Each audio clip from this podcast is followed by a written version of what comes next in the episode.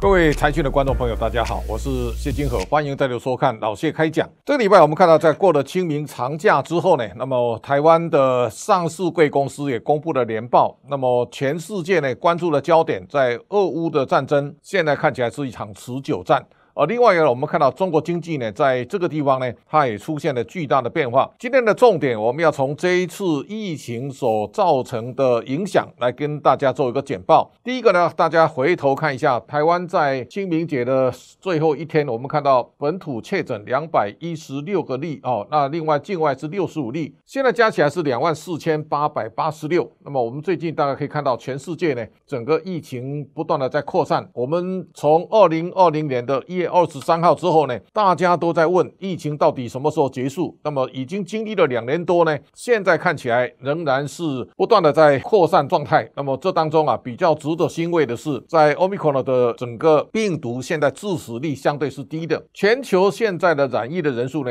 已经到达四亿九千三百多万，而死亡人数呢，超过六百一十八万人。这当中啊，我们值得来特别注意的，亚洲的疫情现在正在急剧升温。我们大概看到，全世界呢，过去从武汉的封城之后呢，所有的疫情转到欧美，但是在这个回合当中，我们看到在二零二二年之后呢，整个疫情现在看起来亚洲有加重化的趋势。第一个呢，我们看到南海已经到一千四百五十二万，那么它占的人口比重啊，其实将近五分之一。韩国在现在看起来，它变成全世界第十大确诊国家。第二个呢，我们看到越南啊，在去年的五月十五号呢，才正式超过台湾的一万五千一百五五十五例。那越南已经到了九百八十四万例了，它变成世界第十二大确诊国家。同时呢，往下看呢，日本排行第十六，而印尼是第十八，而马来西亚呢排名第二十三。所以亚洲国家现在看起来到第三十名的时候呢，确诊总病例是三百七十五万，这个看起来是不断的在急剧上升啊。这个时候呢，又传出上海在开始封城，这个封城看起来非常的险峻。上海是中国的首善之都，但是呢，在经过这一次的封城啊，大家可以想象得。到这个对中国经济啊会带来非常巨大的影响。那么香港现在的确诊超过一百一十七万人，这当中啊死亡人数呢累积到八千一百七十二个人。中国在武汉封城之后呢，现在再回到上海封城，相隔两年多啊，我相信对整个世界的情势啊会带来非常巨大的影响。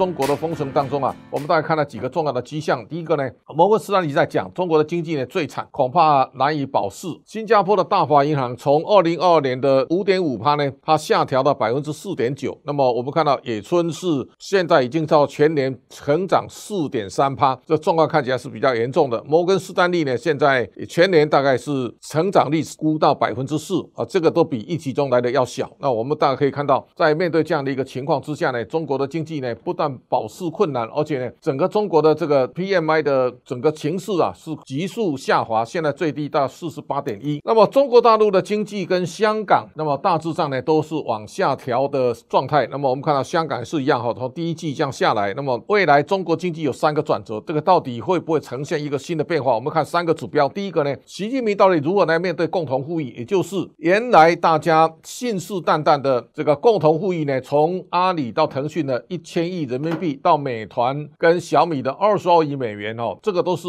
大钱。那这个时候呢，我们可以看到，像拼多多呢，它是分三次，一次啊十八亿五，第二次呢三点七，再来呢二零二二年的获利全部都减，也造成股价大幅的下滑。这个下滑呢，我们现在可以看到这个影响啊，越来越知识替代。所以这个情况来看呢，整个中国在共同富裕的架构之下呢，那么如何找到一个转折点？我相信这是一个值得大家关注的重要的话题。同时，我们看到中国现在有十五档的相关的股票呢，现在都陷入一个停牌的窘况哦。大家可以看到，从恒大集团的三家，那么再到融创、到世茂、到佳兆业、中国奥研、到这奥研健康啊，大市场你可以看到，中国现在整个负债呢达到五兆两千亿，这看起来是力道非常的险峻哦。所以中国现在开始呢，从包括福州到浙江的衢州，也包括哈尔滨哦，这一些地方，包括河南的郑州啊，现在都对限购跟限售令啊都在松绑。那么这个时候，我们大家可以看到，整个中国房地产在高额负债压力之下呢，现在的限售限购令呢，能不能解中国房市之围？一个呢，对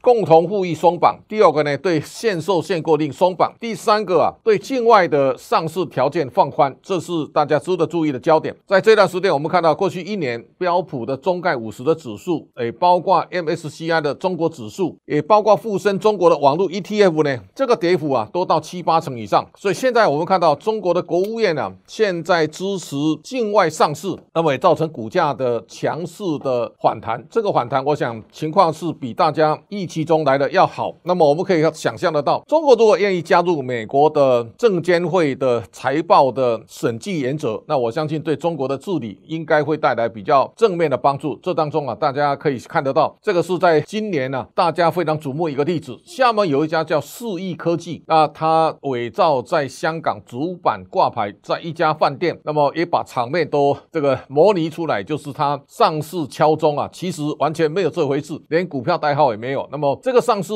骗局呢，引发大家高度的重视。换句话说呢，中国的企业未来面对的整个企业的治理，到底能不能落实中国透明化一个重要一步？同时，我们来看一下，除了中国以外呢，在相关的俄国的部分呢，现在俄罗斯的股市啊重新开市，但是表现也不是很理想。那卢布呢，在因为最近普京要求大家用卢布来交易天然气跟石油，那么现在看起来卢布有一些反弹。那么这个反弹呢，距离原来的六十九块呢，还有一段差距。那全世界未来大家一定要特别注意的，美元的霸权保卫战呢，在这一次俄乌战争当中，它扮演非常重要的角色。美元过去啊，在这百年当中啊，大家一定要用美元来买石油。这个时候呢，普京要求大家用卢布买买石油，这个是在松绑美国作为主要储备货币的一个地位。所以高盛警告，他说美美元可能失去主要储备货币的地位哦，会输给英镑。这当然是夸大其词。那我们看到俄罗斯扩大卢布结算令呢，啊，这个会对整个美元的霸权地位会带来松动。我们看到美元现在所占的比重啊，大概剩下五十八点八，哦，人民币现在二点七九，啊，人民币要取代美元，看起来还有一大段路要走。那当然就是现在我们看到在这个礼拜当中的几个比较重要的国际情势。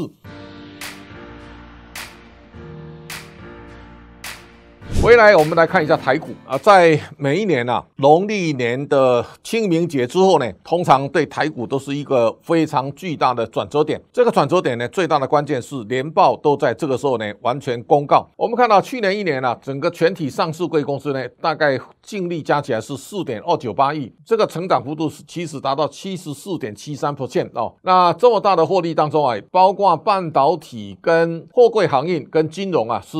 获利最丰收的三。大族群，我们来看一下台股在去年到底获利有多好呢？这个最明显的一个例子，我们看到去年整个加起来，这个四点二九八兆，这个跟二零二零年的二点四六兆啊，其实成长超过七成。哦，再往前看的一点九九兆，这个是已经到大家难以想象的地步了。如果大家用这个小英总统上任之后的台湾的经济的表现呢，大致上你可以稍微来审视一下。我们在二零一六年啊，全体上市贵公司赚一点八八，那二零一七啊二点一九，然后呢？二零一八也到二点一九，二零一九年是一点九八兆。那么在这个之前，其实台湾的上市贵公司啊，也大概都在两兆附近的区间。但是呢，到二零二零年之后到二点四六兆，大家很难以理解。我们到去年呢是赚了四点三兆左右，而且在二零二零年、二一年的最后三个季度呢，其实都超过一兆以上，单季获利超过一兆，这个是非常不可思议的。现在到一兆以上啊，这个是历史上难得的好成绩。这个好成绩，当然我相信对台。股也会带来一些正面的助力，这当中我们要稍微审视一下。今年四雄去年赚了六千八百零二亿，这当中啊，单单台积电赚了五千九百六十五亿，联电的五百五十七点八，另外呢，世界先进一百一十八点二，而立基电呢赚了一百六十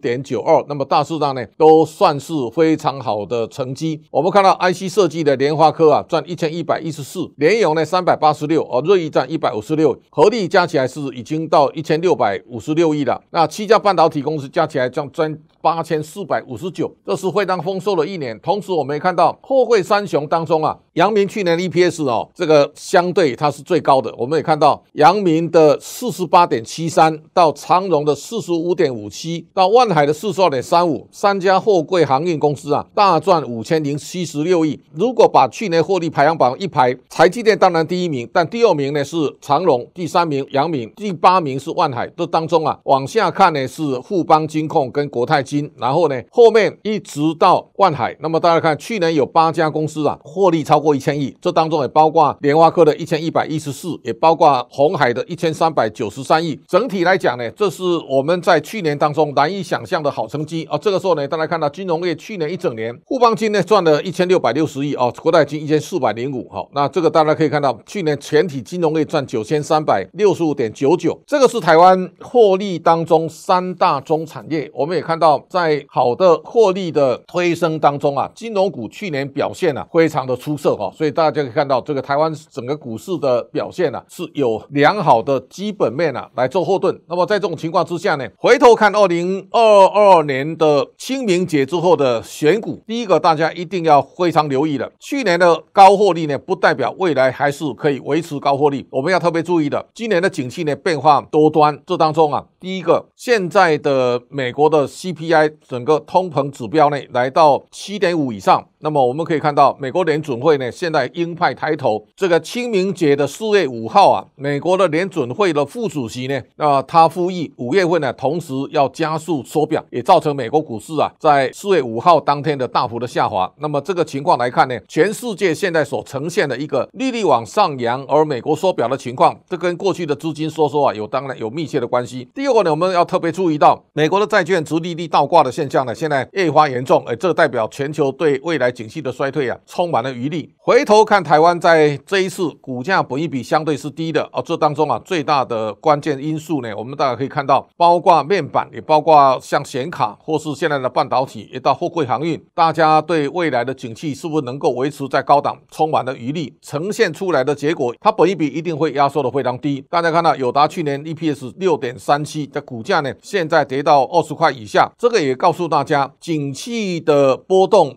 今年看。起来反转向下的迹象非常明朗，这个反转向下力道有多强大？那大家要特别注意到，它影响股价的本益比，也影响股价未来的发展。所以投资呢，看未来而不是看过去。也就是说，去年的好不代表今年的好，而今年的好呢，才是未来股价能够永续发展最重要的着力点。哦，今年好，明年更好，我相信股价会有非常精彩的表现。这个是在未来大家所看到，在世界的多变化当中，大家要心中都留一点。基本面头上要配备探照灯来看未来的整个景气的荣枯，我相信这才是选股的根本核心大忌。好，这礼拜老谢开讲到这边告一段落，感谢大家的观赏，下周同一时间请大家继续收看。